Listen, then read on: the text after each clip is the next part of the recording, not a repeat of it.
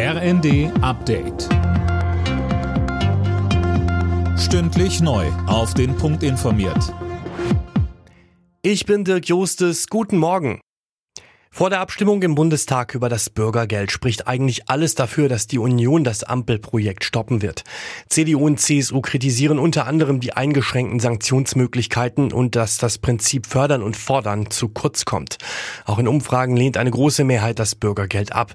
Die SPD-Ministerpräsidentin von Mecklenburg-Vorpommern, Manuela Schwesig, sagt im ZDF. Ich denke, die Zahlen haben damit zu tun, dass die Kritik der Union, es würden Leute, die nichts tun, einfach so Geld kriegen, verfangen hat. Und ich will ganz deutlich sagen, wir müssen aufpassen im Land, dass wir jetzt nicht die, die hart arbeiten und wenig äh, Lohn bekommen, ausspielen gegen diejenigen, die in Notsituationen sind.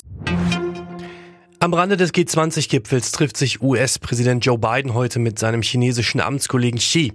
Biden will dabei über Spielregeln für den Wettbewerb beider Länder sprechen. Mehr von Tim Britztrup. Bei dem Treffen sollen rote Linien beider Länder angesprochen werden, beispielsweise die Taiwan-Frage. China sieht den Inselstaat als Teil seines Territoriums und will ihn sich einverleiben. Die USA sind Schutzmacht Taiwans. Auch Chinas Rolle im Umgang mit Nordkorea soll behandelt werden. Insgesamt geht es nach Angaben aus den USA darum, Leitplanken aufzustellen, damit der Wettbewerb zwischen den beiden Großmächten nicht zu einem Konflikt wird. Taylor Swift hat bei den MTV Europe Music Awards abgeräumt. Die US-Sängerin holte bei der Verleihung in Düsseldorf vier Preise, unter anderem in den Kategorien Beste Künstlerin und Bestes Video.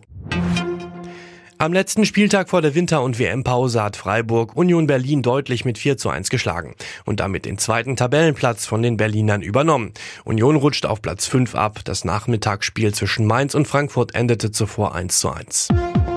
Alle Nachrichten auf rnd.de